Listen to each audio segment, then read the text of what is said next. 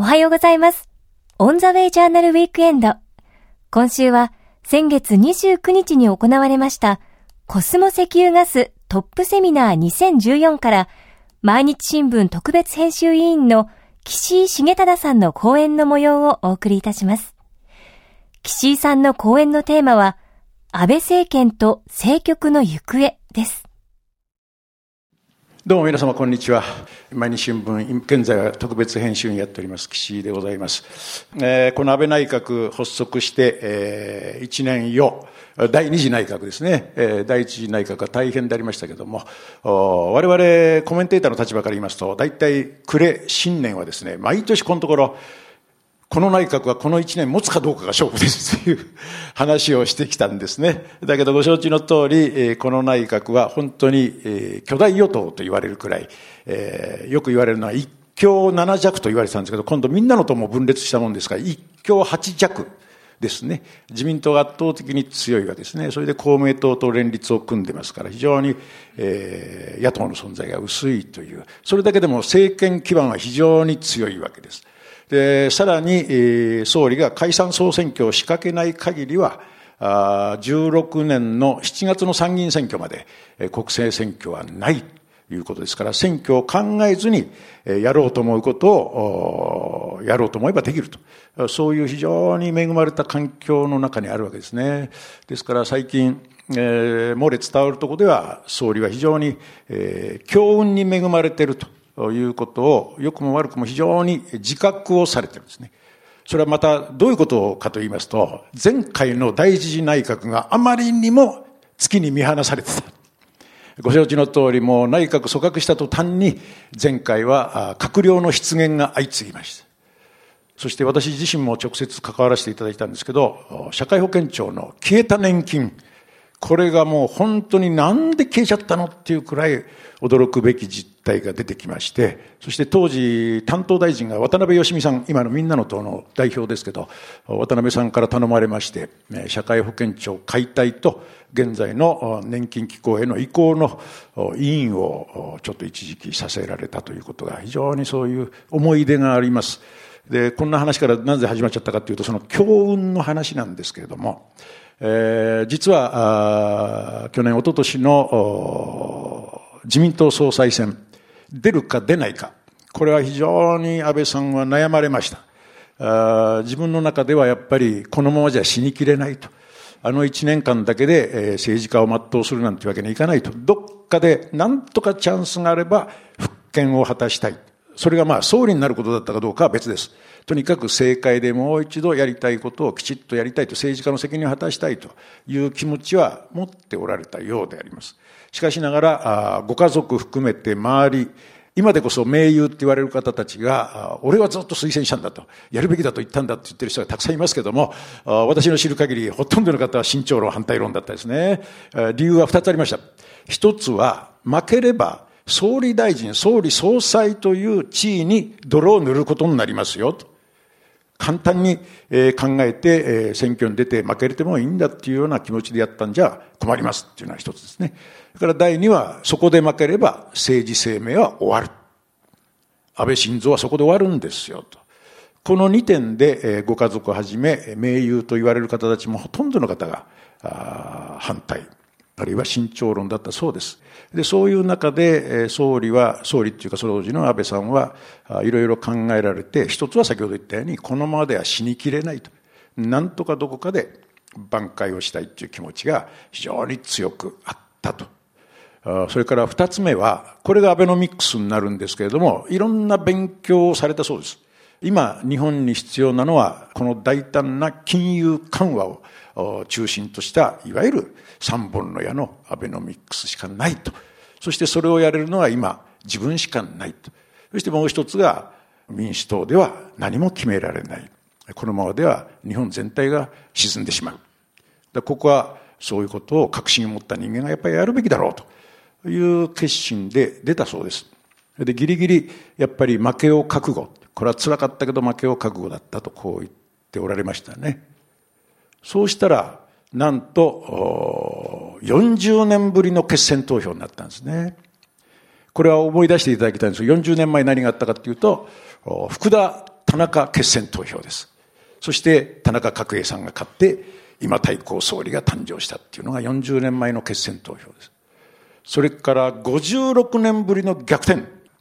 56年前の逆転というと、これがまた因縁ですけど、今回が石原石破の石石連合ですけど、それに対して当時は石橋石という対抗馬誰かって言ったらおじいちゃまの岸信介さんなんですね。そしてその時は残念ながら1位は岸さんだったんですけど、石石連合に逆転をされて負けて、石橋内閣が誕生したっていうことですね。だから安倍さんにとってはおじいちゃんの敵討ちをこれでやった。そしてもう一つ特筆すべきは自民党以来誰も成し遂げなかった総理返り咲きを果たしたということですね。これがなんと吉田さん以来64年ぶりなんですね。ですからまあ、安倍政権について今日は安倍内閣と政局の行方ですから、とにかく安倍内閣二つの脱却を掲げてるんですね。そこにものすごく、えー、今の話も全部かかってくる。一つは戦後レジームからの脱却というのを、もう前の内閣の時からずっと安倍総理の悲願ですね。時々この戦後レジームって何だって言われると、占領体制からの脱却って言い方を言い換える時があります。じゃあ、占領体制で何があったか。いい意味では民主化が進められた。その中でも、労働組合がどんどん奨励されてできていた。教育の民主化も進んだ。それから何と言っても憲法です。憲法が制定をされた。これは今でも議論ずっとメディアでもずっと議論があります。マッカーサーから押し付けられたのか。いや、実はそうじゃなくて、重原総理が自ら決断して持ってって。マッカーサーがびっくりして、椅子から落ちそうになるくらいびっくりしたってちょっとオーバーですけどね。まさに救助。これです。だけどおそらく安倍総理は、これは占領体制、戦後レジウムの最も問題の多いルーツ。これは憲法9条。できればやっぱり憲法9条を改正をして、きちっと新しい時代に合ったものにしたいということでしょうね。それはそうでしょうね。あの憲法そのまま文字通り読めば自衛隊は存在できませんよね。昔から議論があるように。違憲状態ですよね。だけどそれをまさに解釈会見で自衛権っていうのはどこの国だって、どんな法律憲法で書かれていようと、おのずからどの国にも自衛権はある。その延長線上で、いざ攻められたら戦わざるを得ないんだから自衛隊。持つのもいいでしょう。よって自衛隊の存在は合憲であるっていう、これずっとやってきたわけですね。まさに保守と革新の一番分かれ道がここにあったわけですね。違憲か合憲か。国会答弁でも言ってますけど、ここ数年本当に日本を取り巻く安全保障環境は著しく変化をした。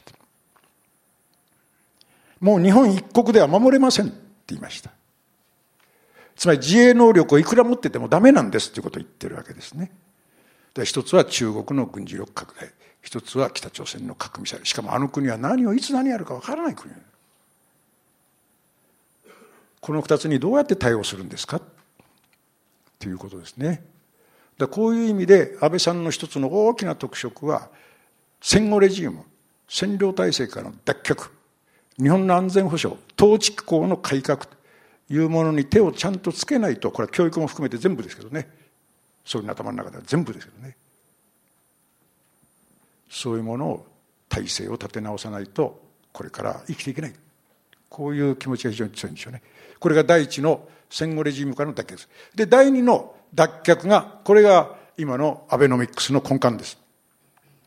つまり、デフレ不況からの脱却です。で、安倍さんは、この内閣を立ち上げたときに、今もあまり言われなくなりましたけど、命名をしました内閣について、えー、危機突破内閣という命名をしました。それは先ほどもちょっと触れたように、このまま民主党政権続いたら本当に大変なことになる。何も決められない。どんどん外交も行き詰まってきてる。どうするんだ？こういうことで一つはですね。それから何と言っても経済。このデフレから脱却、不況から脱却しない限り、日本は沈没してしまう。そして2番目が、危機の2番目は復興です。これは被災地3.11の復興。そして原発の収束。で、3番目が危機管理。これはテロとか、あるいは尖閣や竹島での不測の事態ですね。この3つを柱にして、危機突破内閣という内閣の位置づけをし、その最優先がデフレ不況からの脱却です。で、そのためにアベノミクスを公然と掲げた。で、このアベノミクスがやっぱり3本の矢で、第一が大胆な金融緩和。次元が全く違う金融緩和。リスクはあるけど、ここまでやらないと今の日本のデフレ不況は脱却できない。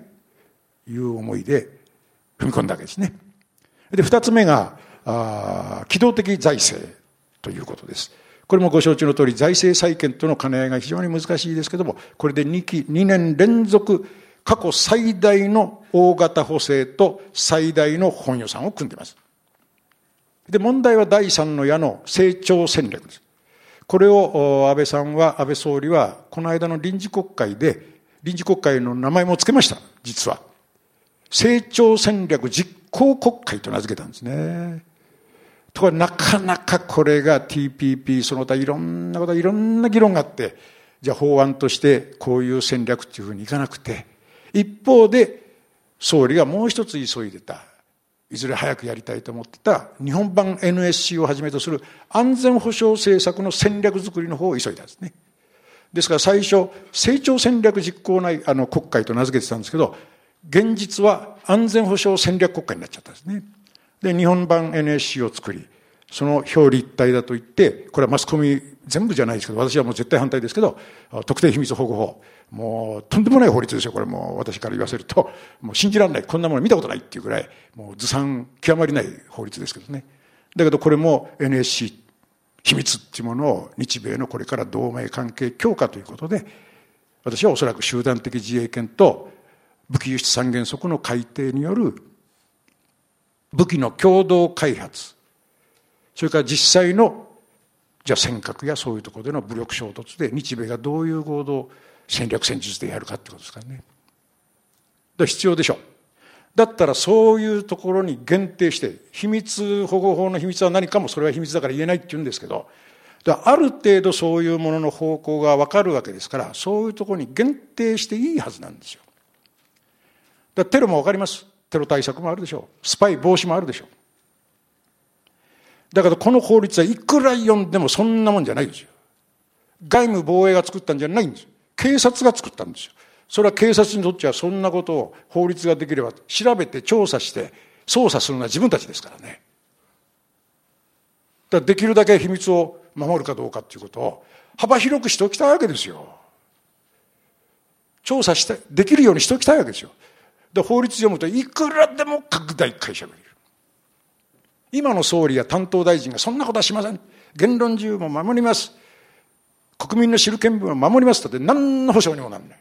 だったら法律でちゃんと保証してください。いうことですね。いつでもそういう疑いがあれば家宅捜索もできる。事情聴取もできるようになってるんですよ。下手すると本当に萎縮しますよね。そういう法律だってこと言わなきゃダメですよ。今だって40万件から50万件あるでしょ？特別管理秘密っていうのが。そこに新たに特定秘密作るんですから、じゃあそれは何なんですかって議論ぐらいなんでしないんですか？一切言いませんからね。これまたちょっと力が入りすぎちゃっていけないんですけども、メディアの立場から言えばもう絶対これは許せない。絶対廃案しかない。よう思ってますけどね。だけどそういうようなことを全部日本版 NSC 特定秘密保護法そして国家安全保障戦略をやってそしていずれ憲法改正へとそしてその前段で解釈会見になる今申し上げた集団的自衛権と武器輸出三原則。これはもうちょっと差し迫ってきてるんでしょうね。日米同盟。中国の尖閣でもし不測の事態が起きたらどうするの？私ちょうどたまたま海上保安庁のアドバイザリーグループのボードのメンバーをやってますけどね。今のままの法律や制度だったらもしあそこに中国軍が領海侵犯したり軍人が上陸した時どうしますか？法律何もないですよ日本には。海上保安庁が出てってくれ出てくれって言うしかない。最後は水をかけ続けるしかない。それが実態ですよ。想定はしてなかったわけですよね。でそういうことをいろいろ考えることも新しい事態に対応することも大事は大事なんですよね。しかしそれを一緒くたにして国家安全保障戦後レジームの脱却に入れちゃうとこれは引っかかってきちゃういうことがあると思いますね。まあ、この国会は少なくとも大きく分けると今申し上げてきたように一つは憲法改正と統治国家統治機構をどうするかっていう意味での日本版 NSC をはじめとする安全保障戦略関連の問題が大きな分野ですね。これは今までの内閣になかったですよ。これだけ大きく安全保障の問題がクローズアップされてきている国会は初めてです。初めてです。大きいです。からもう一つはこれもかつてないほど本当にデフレ脱却から三本の矢のアベノミクスでいよいよ4月の消費税導入とそれに対する特別補正そして本予算そして遅れてる成長戦略をどうする。か今度成長戦略関連30本ぐらい法律出ますからね。これをやれるかどうか。この国会の終盤にかけて大きいテーマこの安保と経済の再生というこの2つですね。今年の年明けは気になるのは不確定要素といいますかね。まず普天間基地移設で沖縄の名護市長が基地反対移設反対で当選をしたそれから福島の南相馬市でやっぱり原発反対立地自治体でありながら原発反対で確か92の市長首長さんを束ねてる桜井市長が当選した。二つとも市長選ではありますけども両方とも国の根幹に関わる基本政策にノーといった市長が当選をしているってことですよね。そして現在都の知事選が行われているということであります。からもう一つメディア的な一つの数字指標だけ申し上げますと内閣ってまだまだ先ですよ。先ですけど今は高いですからね。内閣支持率結構。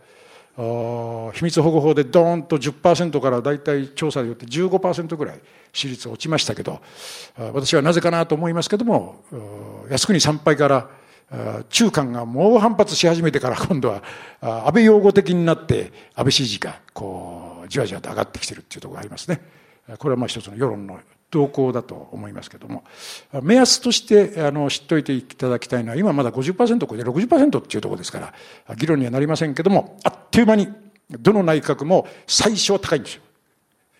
今の安倍内閣がそうだって言うんじゃないでしょこれはもう今しばらく大丈夫です。大丈夫ですけど、どの内閣も最初はご祝儀相場がドーンと半年で落ちて、そしてその後倒れるまでの間、どういう経過をたどるかって言ったら、まず30%っていうところに落ちた時が非常に要注意です。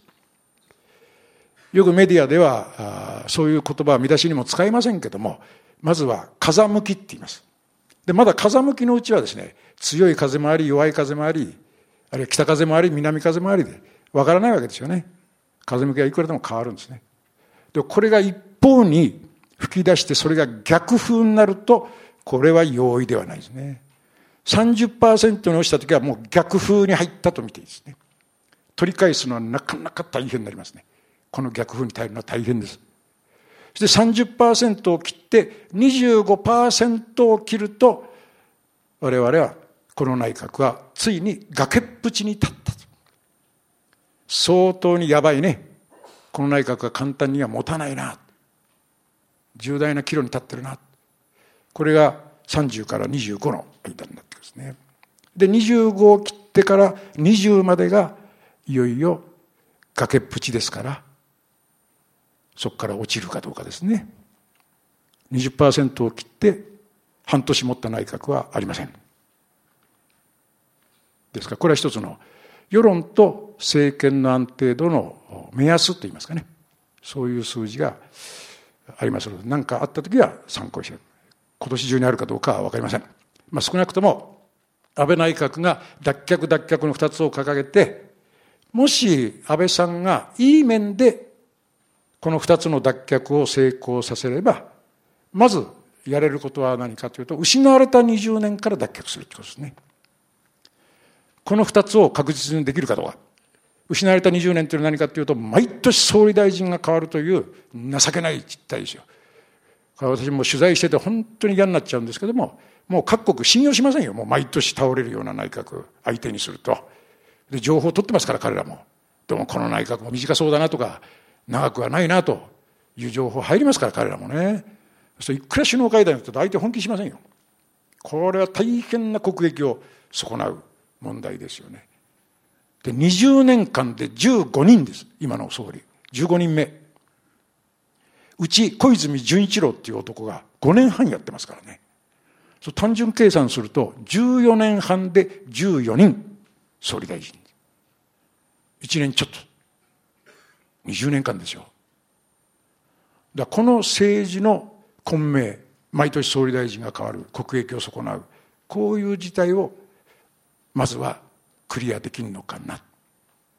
そして二つ目が失われた20年の特徴はご承知の通りトリレンマと言われた経済の三重苦です。それがデフレ不況です、まずは。二つ目が超円高です。で、長期にわたるもう一つ三つ目が株と債券の安、株安、債券安ですね。これは長いトンネルに入った15年とか17年とかいろいろありますけどね。これは三つの崩壊によって起きたわけですね。政治も経済も。三つの崩壊って何かっていうと、東西冷戦が崩壊をした。政治経済の基本的枠組みが世界的、グローバルに変わっちゃったっていうことが一つ大きいですよ。それからバブル経済がほぼ同時に崩壊しちゃった。そして20年前に細川政権ができて自民党一党支配の55年体制が崩壊した。だから冷戦バブル経済55年体制。三つの崩壊が相次いで起きたんですね。それによって政治の混迷と経済のトリレンマが始まった。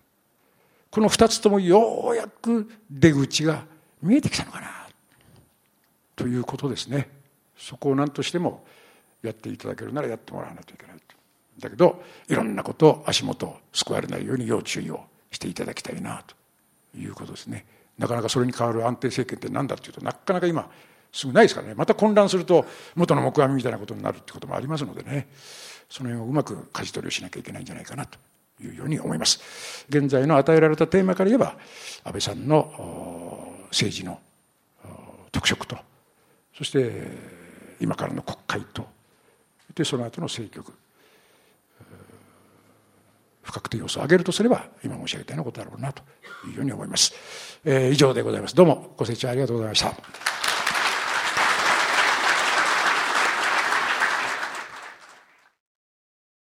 さて、今朝のオンザウェイジャーナルウィークエンドでは、コスモ石油ガストップセミナー2014での岸井重忠さんの講演の模様をお送りいたしました。